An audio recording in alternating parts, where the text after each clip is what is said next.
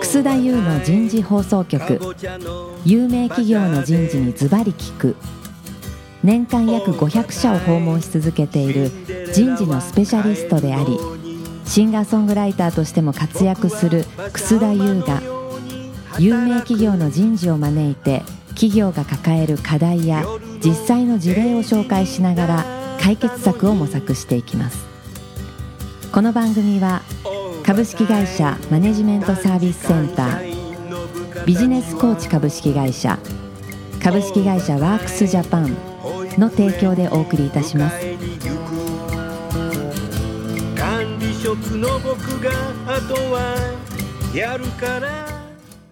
楠田優の人事放送局、有名企業の人事にズバリ聞く、パーソナリティの楠田優です。えー今日も先週、先々週に引き続き、東京神田の駅の前にあるワークスジャパン2階のフロアから番組をお送りいたしましょう。採用自由化時代における採用プロセスの変革。今日は3回目、採用担当者が採用のプロになるには、になります。早速ゲストの方をご紹介いたしましょう。株式会社メルカリシニアタレントアクイジションスペシャリストの小山康平さんです。小山さん、今日もどうぞよろしくお願いします。よろしくお願いします。続きまして、ペイペイ株式会社コーポレート統括本部経営推進本部人事部採用のリーダー吉成大輔さんです。吉成さん、今日もどうぞよろしくお願いします。よろしくお願いします。最後に株式会社ワークスジャパン常務取締役の大川道隆さんです。大川さん、今日もどうぞよろしくお願いします。よろしくお願いします。さあ、今日は採用のプロフェッショナルということで、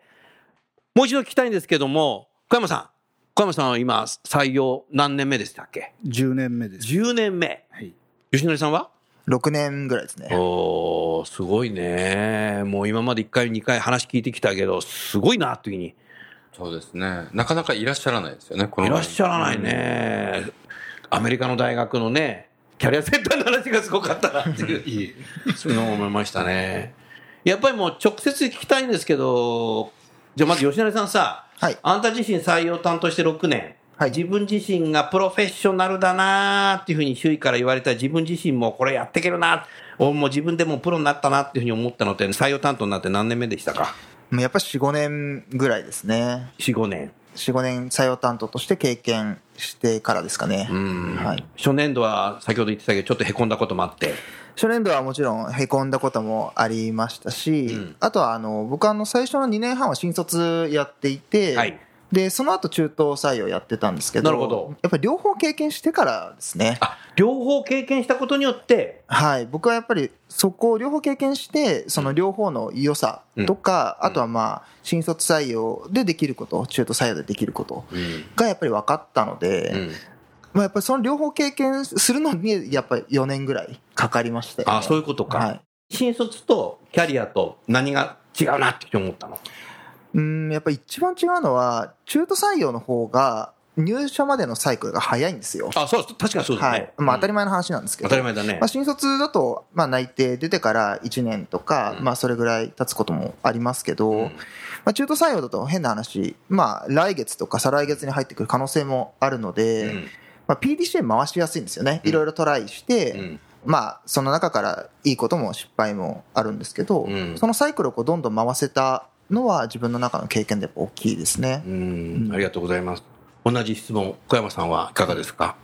そうですね。まあ、あの、一人である程度採用全部回せるようになったかなと思うのは、まあ、やっぱ4年ぐらいやったと4年ぐらい、はい。う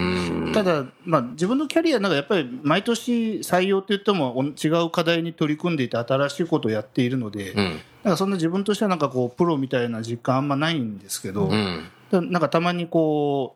うリンクドインとかでスカウトをもらった時に、うん採用5年以上の人求めてますみたいなそのあ来るのそうですねねなあんんかたもね他他社でいう採用のプロみたいな要求を見たときに、あなんかいつの間にかこれ満たしてんだみたいな、そういうことかなんか思うことはあります、なるほどね。そうだろうな。あなたたちは来るよね、それは。なるほどね。うーん。あなたもだから、新卒とキャリアと両方そうですね、はい、やってきてるのね。はい、前職なんかものすごい人数採用してたじゃない。そうですね、えん前職はエンジニア採用を担当してたんですけど、エンジニアだけで年間600人ぐらい、年間600人。はい、で新卒が100、中途が500ぐらいのうち、中途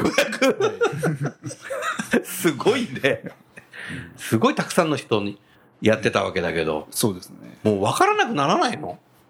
やそれもちろん600人全員覚えてるかというあ、とそりゃそうだよね。そりゃそうだよね。そりゃそうだよね。あ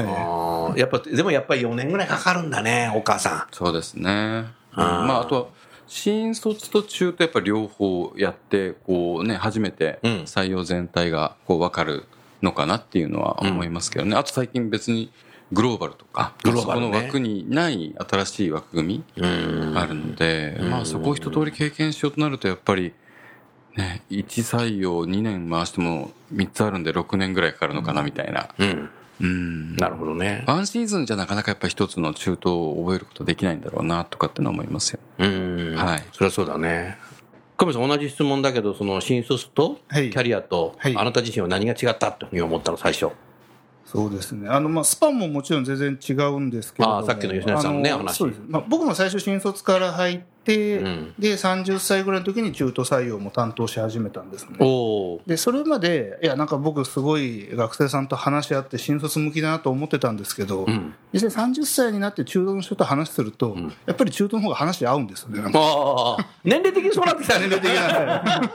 に。そういうことか。そういうことなんだ。でなんかそこで思ったのがやっぱり新卒ってそのどっちかというと夢とか希望、まあ、その金額いくらっていうよりかこの会社に入ってどんな楽しいことできるよっていうことの話がメインなんですけど夢ねやっ。ぱり中途採用は、まあ、もちろんその金額っていうのもありますし、まあ、実際にそのどういったロールでどういったキャリアを歩んでいくのかみたいなやっぱかなり具体的なあの短期的中期的なところの話がメインになってくるので、そこがまあ新卒と中途全然違うなっていうのは思いましたね。うんあなたはそもそも前職でさ、はい学生の頃さ、はいネットベンチャーにね、入ろうと思った時に、はいどんな夢を語られたの採用担当者から。そうですね、まあ、そこ結構自分で決めたところはある んですけれどあ、自分で決めたのあなたが自分で決めたんだ。はいおおなるほど。僕はあの大学は土木を専攻していたんおでおすけそうどだったね。でその前であの、まあ、公務員とかを最初は目指してたんです公ね、務員はい、うーん。で、まあ、実際インターンとかもいくつかやって土木だとやっぱり鉄道会社ももあるしね、行く人も多いですね建設会社もあるし、そうですね、うん、多いよね、土木はね。鉄道は土木が基本だもんね。そうですね、うん、あと公務員ね。うんで、まあ、実際やっぱやってみると、まあ、仕事はもちろんやりがいあるんですけどやっぱこう自分にはいろんな組織とかスピード感が合わないなっていうのがあったので、うんで結構真逆のとこ行きた水道いな管とで新幹線とか早いよ。あ、そういうことじゃないん だね。そうそうですねなるほど。はい、であーなんかネット系のベンチャーの中からも面白そうな会社を選んだっていううん経緯ですね、経緯なんだ。はいうんじゃあもう自分で夢を持ってたんだ。そうですね、うん。吉成さんは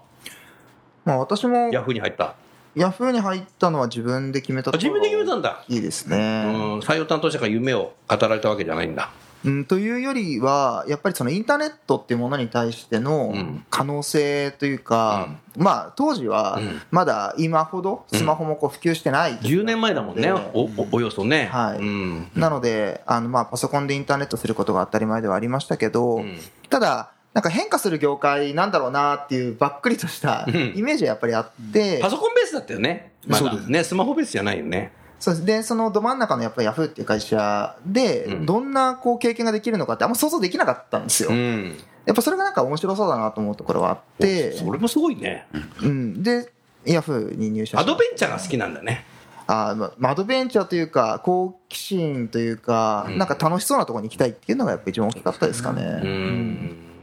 まあ、あなたたちの1回目、2回目の話聞いてもさ、採用もさ、アドベンチャーやってるよね。うん。そだうからベンチャーにいるんだよな、これ。 そうそう ですうんアドベンチャーだよね、完全にね。うん。全くレールに引かれてないもんね、やり方が。あと、鉄道会社行っちゃったらレール引かれちゃうからね。うまいこと言いますね いやいや、土木土木だからこれ言ったのよ。うん。全くもうね、レール引かれてないよね。うん。なるほどな。でもプロって今ねお僕がお墨付けちゃったけどこれからもずっと採用やってたいのまあ、採用は少なからずやっぱ市場が変わったりですとか、うんやっぱ環境が変わるのに伴って、うんやっぱりどんどん新鮮なことはやっぱり毎回あるんですよ毎年やっぱり同じことやってないような印象が強いんですよ、うんなのでそれ自体は楽しいなと思ってますし、うんまあ、ただあの採用かさっきのオンボーディングじゃないですけど、はいやっぱ採用して終わりじゃないと思っているので、なるほど。なんかそこからつながるところもそうですし、んあとはそのやっぱりもっとテクノロジー使ったうんやり方とか、うんいろいろチャレンジできるポイントはあると思ってるので、うんもちろん採用軸にしながら、うん他のことも含めてチャレンジできたらいいかなと思ってますけど、ね、なるほどうんいかがですかそうですね、まあもうだいぶ10年やって、多少なんか飽きてきた部分はあるんですけど、ピーまあ、でととはいえ、なんかまだもうさ、僕さ、小山さんのその正直なとこがね、僕大好きなんですよね。 嘘偽りを言わないという。うん、どうぞ。そうそうそうまあ、ただそのまだなんかやりたいこ採用の中でやりたいこととか、ん課題があるうちはちゃんとそれをうんやりたいなと思ってますね。うんであともう一つは、まあ、ただあの今の会社も前の会社も採用って言いながらやっぱりその入ってからの部分とか、うん人事全般に多少は関わることができているのでああ、そうだこはあね。りがたいなとは思っていてなんかまあもし仮にもっとすごい組織が大きくなって、ん採用とか機能が縦割りになってきたらちょっと他のこともやってみたいかなと思うんですけど、んまあ、今はまだこの今のポジションでいろんなことできるので、うんありがたいなと思ってますうんね。はい大川さん、このお二人はやっぱり、チャンスは自分で取りに行ってるね。そうですねね、街じゃないね。そうですうねんまあ採用担当者自身が街じゃダメだもんな。うん、能動的に自立してるよね。だからチャンスがあれば別に採用じゃないところでもやってもいいかなってぐらいな感覚なんだろうそうですね。これすごいな。うんサバイバルだね。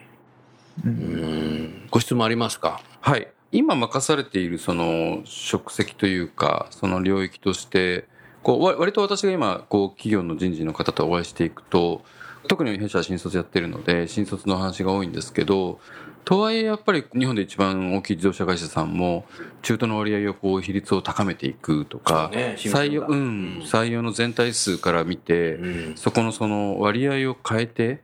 いこうっていう動きがすごく活発になっていくわけですよね。でその中でまあさ求めるその採用のその手法っていうのもやっぱこう大きく変わっていくわけですけど、こう採用担当にこう求められるその採用のそのなんていうのかな職責の権限っていうんですかねなるほどここってどこぐらいまでをこうプロとしてこう要求企業側にしある会社側にしてみたいのかなっていうのはありますよね、やっぱり。うんうん全部をまあ基本的には事業部から言われたこう人数とかっていうのはうんこう来てその数を追うっていうのは分かるんですけど、ん逆にね採用側からこう事業を見た時うんにどのぐらい必要だみたいな話をしてみたいとか、うんまあなんかそういう事業との採用とのその関わり方っていうのは、んその今、まあ、これだけねあの長年やってらっしゃるお二人ですとその辺はどういう事業と関わりを持ってやりたいのかなっていうのはちょっと聞いてみたいなっていうのは思いますね割とあのレガシーな会社さんってこうそこ分断されてるんで、うんあんまりこうほん本当にもうあのいい人を取りたい以上みたいな話ばっかりがこう続くので、うんまあ、逆に IT 企業とかこういう若い会社っていうのは、ある程度そこがこう事業との関わりがこう結びつきが強いんじゃないかなっていうふうに思ってですね、聞事いてみたい業との関わりでこれ例えば小山さんその採用人数っていうのはなんかもう決まってるわけ一応、まあ目標みたいなのはありますね。うんでそれはまあまず会社の中長期計画に基づいて、はい各部署であのまあ中期的なそのヒアリングをしますと、この半年、1年で何人ぐらい欲しいですかと、うんでそれをもとに、まあ、あの採用側と現場側うでん現実的なところに落とし込んでいくっていうようなイメージですね。とは言いながら、でもメルカリのこの売り上げっていうか、成長の J カーブってはい、それ以上に早いんじゃないの、ですので、まあ、結構それを見越した、まあ、現状で言いますと、それに比例したぐらいの採用人数が欲しいっていうところが来てるので。あそうか、もうそれを見越してるわけね、まあ我々として現場はね。そうですあそういうことかまあ、採用側としてちょっとどうすればそこにミートできるのかっていうのを、んまあ、日々ちょっと議論してるっていうような段階です今、はうーい、んなるほどな。吉成さんはいかがですかまあ、そうですね、あの我々も一緒で、うん基本的には事業計画に基づいたうん人員計画うんから、じゃあ何人ぐらい、どういう人が欲しいのかっていうところを、まあ、事業部の責任者と話をしながら進めますね。うんで、おっしゃる通りで、ペイペイもかなり急成長してる会社。急成長だよ、1500万人だよ、そうですよね、まあ、なので、それを見越して、。見越して 見越して、まあ、まあ、それ見越して、それも想定内なんだ。まあ、僕らの想定以上にご利用いただいてるっていうのももちろんあそれはそあうだよるねんですけれども、うんただやっぱりその計画に基づいてじゃあどれぐらいの人がこう必要か、うんどれぐらい採用していこうかっていうところを逆算をして採用をかけてるっていう感じですかね。うん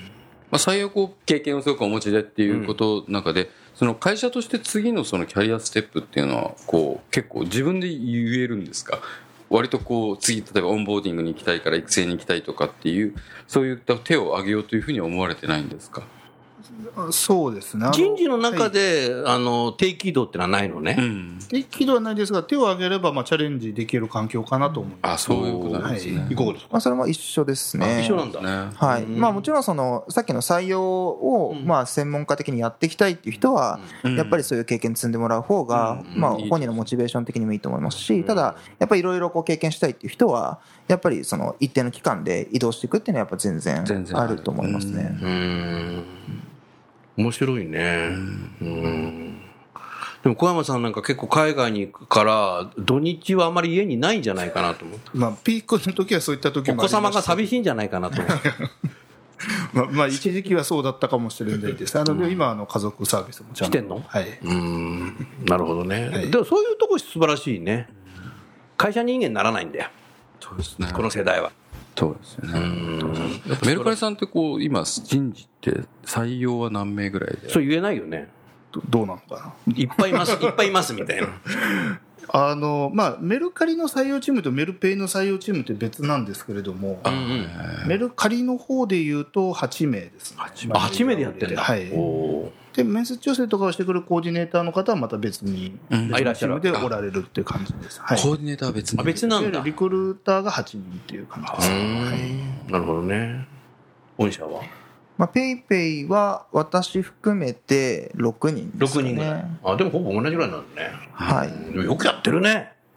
いや数がねすごいんですよね 一人100名ぐらい対応って感じですかねなんか聞いそてれでるとデイリーでやって るそうですねどういう働き方してるの、一日後ろにくっついたらようかなみたい なあですね、採用担当積極的に募集中です。 おかしい後ろでどういう働き方してるのあー吉成さんさ僕ほらもう一つラジオ番組やってんじゃん、はい裏番組あなた出てくれたけども、はいそれでそれラジオ聞いたリスナーが何応募してきたんだってそうですね。いいのこの方話聞いちゃってはい。こあののラジオって転職のサイトなのまあでもなんか少なからず参考になっていただくことはあったようなのでよかったなと思いますけどね。あーなるほどね、やっぱだからあなたのさその勢いっていうかパッションっていうかさスピード感っていうのが多分ラジオで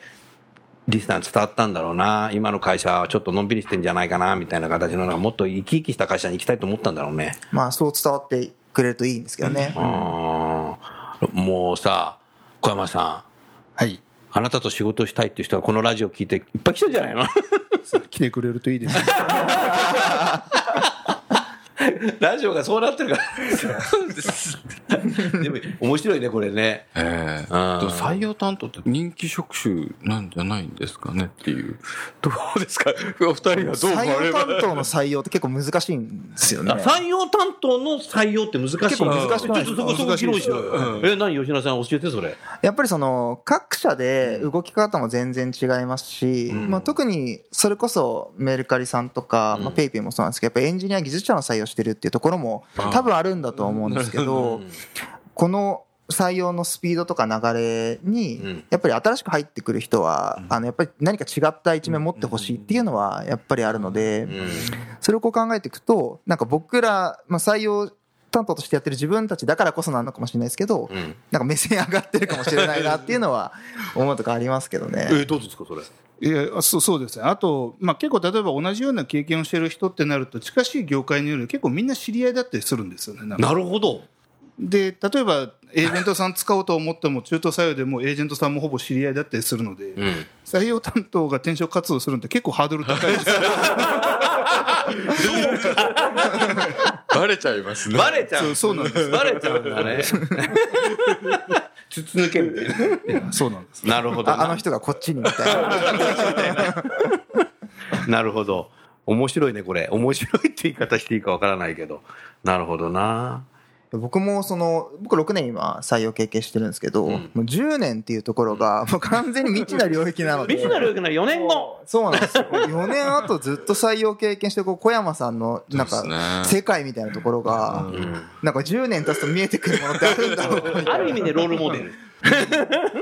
10年ってなるとだってはい景気が良かった悪かった一回まあ一周しますよねそうですそうですよねまあ、その10年の内訳でいうと最初新卒4年でエンジニア採用4年でメルカリ2年みたいな感じなんですよ。うんでメルカリの中でまあ新卒も中途もやってるみたいな感じでなので結構1年ごとぐらいに僕として違うことをやっているようなイメージなので、そうですねで気がついたら10年になってたっていう感じなんですけど、ただそうですよねおっしゃるようにこのまま年を取っていった時に例えばスペシャリストでやっていくのかマネジメントロールになるのかみたいなところはまあちょっとな悩んでいるあ悩み出すところところではところかもしれあないねりますね。うんでもあんたどっちもなんでもどっちもできそうだねいえできるねそこの悩みはまだないんだまあそうですね、まあ、まあまだ採用やっていきたいなとやっぱ思ってるので、まあ僕もなんか小山さん言う通りというか、やっぱ毎年違った経験してるような気はしてるんですよね。自分で自分がやってる感覚だと。同じ採用でもねうん、だから僕もやっぱ6年やってるんですけど、もう6年かっていうよううなん意識というか、そういうイメージの方がやっぱ強いので、ううんんこれやっぱ業界のスピードが速いからかなそう会社も成長してるしそうですねレガシーの会社だとね、なんか5年前も6年前も同じ採用のやり方やってる会社が結構あるまあ基本同じだと思うんですよね同じだよね、うんレガシまあ、だからー100年企業150年企業23年に1回こう人変えてるのかなっていうあそういうことか同じだから変えれるのかなっていう感じはまあしますけどねああ、うんそんなに変わり映えがないですよね我々もカメさんに今日質問したかったのさあなた1年間だけだったっけ前職のさはいその採用の事業会社にいたじゃ言いました言いましたはい前職ではいんどんな経験したあれいろんなレガシーの会社も見たでしょでで採用ですですはいどう思ったあの時そうですいやなんか採用大変そうだなと思って大変なの 大変なのあ何がのいや大変だった二つあのってそうですねまずあの予算が思った以上に少ないっていうところと、あのそういう会社は、いや本当に年間予算なんか一つの大手ナビに出したらもうそれで予算なくなるみたいな表てなん予算なくな るあ予算が少ないそうですね予算も少ないしその採用担当の権限も少ないっていうところで、うんまあ、まさに今回のテーマですけどその結局何もできないんで、ん前の年の予算分しか取ってないんで結局前の年と同じことしかできないみたいな なるほどなそれで勝とうっていうこと自体が無理かもしれないねまあ予算に対する裁量権っていうのがやっぱり圧倒的に大きいと思うんですよねこれがやっぱベンチャーの醍醐味だ全ね然違うと思いますねやっぱり違ううん、IT 系をやっぱり使ってますよね。まあ、エンジニアの価格っていうのはとても高いので、んそれが標準になっちゃうと、まあ一人で取って終わりですよね。まあ、そのそその辺の、まあ、メーカーさんだと、あものすごく小さいので、あうんなるほどね全然違うと思いますね、そこは。うん。まあエンジニアという人がもう財産なんだからもうそこに投資してるって感じだよねうんまあ、そうでしょうね。いや、本当取れないと思うんですよ、簡単には。やっぱりそのエンジニアっていう、うんさっき Java とかおっしゃられましたけど、まあ、もうみんな Java なんで、要は、その、言語としてはど。この会社もジャバジャバ欲しいわけね本当そうだと思うんですよ。もう今の世代の人たちは笑わないんですよ。なんか、俺の顔見てから笑う。またお笑い系になっちゃった。 だから採用領域オが、ールナイトニッポンみたいなやつ。うん。 SES とかね、業務委託使ったりとか、従業員の、ああそういうことねエンジニアの方にこう、わーっと事業系は足りないんで広がっていくわけですよね。少しさ、そのプロフェッショナルっていうこととさ、メルカリさんに聞きたいんだけどさ、はいもうあなたのほら、上司、はい福井君よく知ってるけどさ、はいもう率先してさ、はい副業やるんだみたいなこと言ってるけど、あんた自身もやっぱ副業そうですやってんだ。はいいこれすごいね。これだけ仕事してて副業してんだよ。やまあちょっとその副業先の人が聞いたら何もしてないだろうって言われそうなんで やってますってちょっと言いづらいですけ副業か認めてるんだよね、メルカどリさん。そうですねむしろ結構やってる人もいるん推だ奨してますねその本当に推奨なんでなんかその申請を許可が必要なわけじゃないんです申請しなくていいんだ。そうなんですよ。なんでちょっと正確な数っていうのを会社が把握してないんですけど、ただ、感覚的にそうですね、かなりの人はやってるのかなていやうってるんだ。はいおーみんな業務委託でやってるのかな、じゃあ。まあ、いろんなケースあると思います。うん労働法を使わない方がいいかもしれないね。そう。使ってるケースはあるんですかね。逆に、もうみんな業務委託って。業務委託だろうね。が多いと思います。うんはい。サブリコってないしね。はい。うーん。それすごいな。ヤフーさんとか、まあ、ヤフーは推奨ってわけではないですけど、うんただまあキャリアの自由というか、本業に差し支えない範囲であれば、副業っていうのは申請する必要はありますけ申ど請ベースではいやってる、はあとやってんの、できますね僕は今やってないですね、ん今もペイペイの仕事だけって感じです、うんでもやっぱりこれからはやっぱりそういう副業もしながらさ自分の価値っていうのを高めるっていうのは重要になってくるね、そうですね。うん副業でこう人事ってはい。あるんですかまあ人事、まあ、さ採用の、なんかお手伝いみたいな。あやっぱそうですよね、採用のお手伝いはい。まあ顧問じゃないですけどもしくはアドバイザーとかそうハーバード大学はサミ ーなるほど逆に何副業も受け入れてんのメルカリははそこはあんまりないのそこのケースはどうかな。ちょ その、あどっちをその本副業業とすでるかは。副業で仕事してる。る人はいるんいるいないのそこは、あの、何人かはいあいるのます。はい。おーこれどうなのそうですねあんま多くはないですけあどんま多くないんだねただあの事例あるかないかっていうとありますねある副業手伝ってもらうっていうケースなるほどねはもいう会社のこんだけのスピードで成長してるしさ結構任されるから副業なんかやんなくてもキャリアできるんだよね自立してればそうですね副業しなくてもいいんだよねだから多分本質的にはそうでしょう、うーん成長してる会社だとね解禁してても自分の会社に行っただけでも成長できるだろうからうん本質的なとこは多分そこなんじゃないかなというそんな気が思うなあとまだまだ3分時間ありますのでこの採用プロになるにはねどういう経験すればいいかということで何か少し思い出していただいて吉成さん自分自身採用プロになったなんかきっかけ任されるっていうのは重要だなそうですね、まあ、あとは、なんていうんですかね、まあ、前任者が仮にやってることがあって、うんなんかそれを自分が納得ちゃんとしてやれてるんだったらいいと思うんですよ、ななんでそれやるのかっていうことを、ちゃんと理解できてればいいんですけど、なんかた単にやってた からあのやりますだけだと、うん結局、なんでやってんだっけってところが、うんあの抜けちゃうので、そういう意味でやっぱり、なぜやるのかとか。あのそれに何を期待してやるのかっていうのをうんちゃんと自分が腹落ちできるようにうんこう考える、うん考えてやってみてうんどうだったか振り返って、うんっていうのをやっぱり繰り返し経験してきたことがやっぱりいろいろ自分の判断軸につながってる気がし判ます断軸にねうんやめた方がいいとか過去これやってきたけど、うんあんま良くなかったとか、うんなんかそこがつながってる気がしますけどね、いかがですかそうですね吉根さんおっしゃった通りなんですけれどなんか僕は逆にその一応10年やってるといろんなことをやってきたんで、うんなんか逆にちょっとその発想がなんか貧困になってきてちょっと行動に移しにくくなってきたなっていうえそうな感性があのるそうそういやなんかまあやっぱりどうしても昔やってダメだったとかなんかそういったのでちょっととらわれがちなんで、うんなんか逆にちょっと一切もう過去のことは捨ててもう一回ゼロからやらないといけないなってあの、最近ちょっと自分自身に言い聞かせておる言い聞かしてんのうんそういう言い聞言い聞かせる小山さんもすごいねそうですね、うんなるほどなそうですねうんでただそのおっしゃる中採用のプロというか、うんその人事のスペシャリストみたいな人は結構マーケットにたくさんいると思うんですけど、はいその採用だけで例えば40歳50歳になった人って特に事業側の人事でなかなか多分いないと思うんですよね。いないねで、まあまあ、僕の知る限りの多分本当1人か2人ぐらいだと思うんですけどなんか、うんそういった成功事例みたいなのをなんかもっと作っていかないといけないんだろうなっていうのはありますねなんおーかこの国のロールモデルだね採用なんか日本だとその採用担当ってやっぱどうしても人事部の一人みたいな位置づけが結構強いと思うんですけど、ん海外だと結構採用って結構独立してるケースも多いじゃないですか、うんだからそれぐらいちゃんとそのおっしゃる通りだね採用担当っていうのがまあその会社の中であったりななんか日本の中でうんなんか重要な役割なんだっていうことを多分もっと認識してもらう必要があるのかなと思います。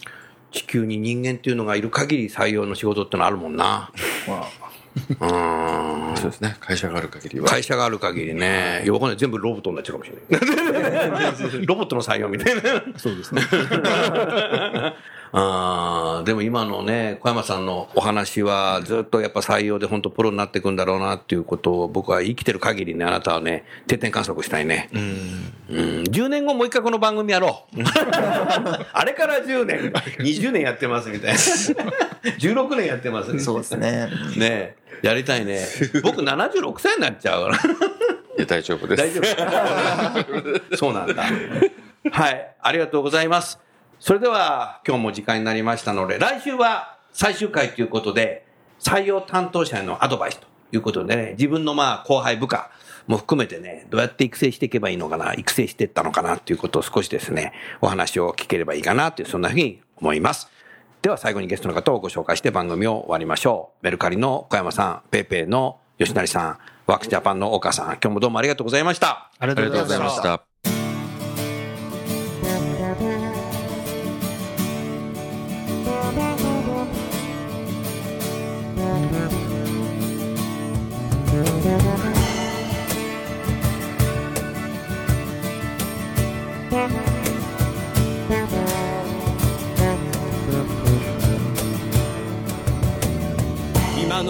今日のお話はいかがでしたか楠田優の「ザ・タイムズ・ウィル・チェンジ時代は変えられる」とともにエンディングといたしますこの番組は日本最大級の人事ポータルサイト HR プロのウェブサイトからもお聞きいただくことができます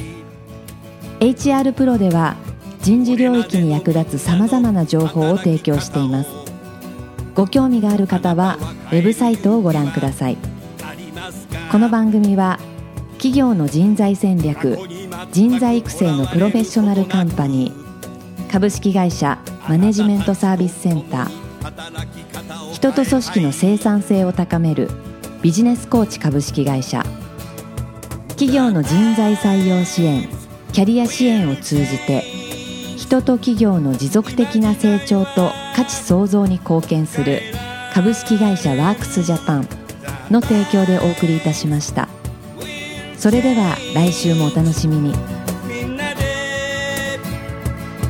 変えようできない理由を述べている場合ではない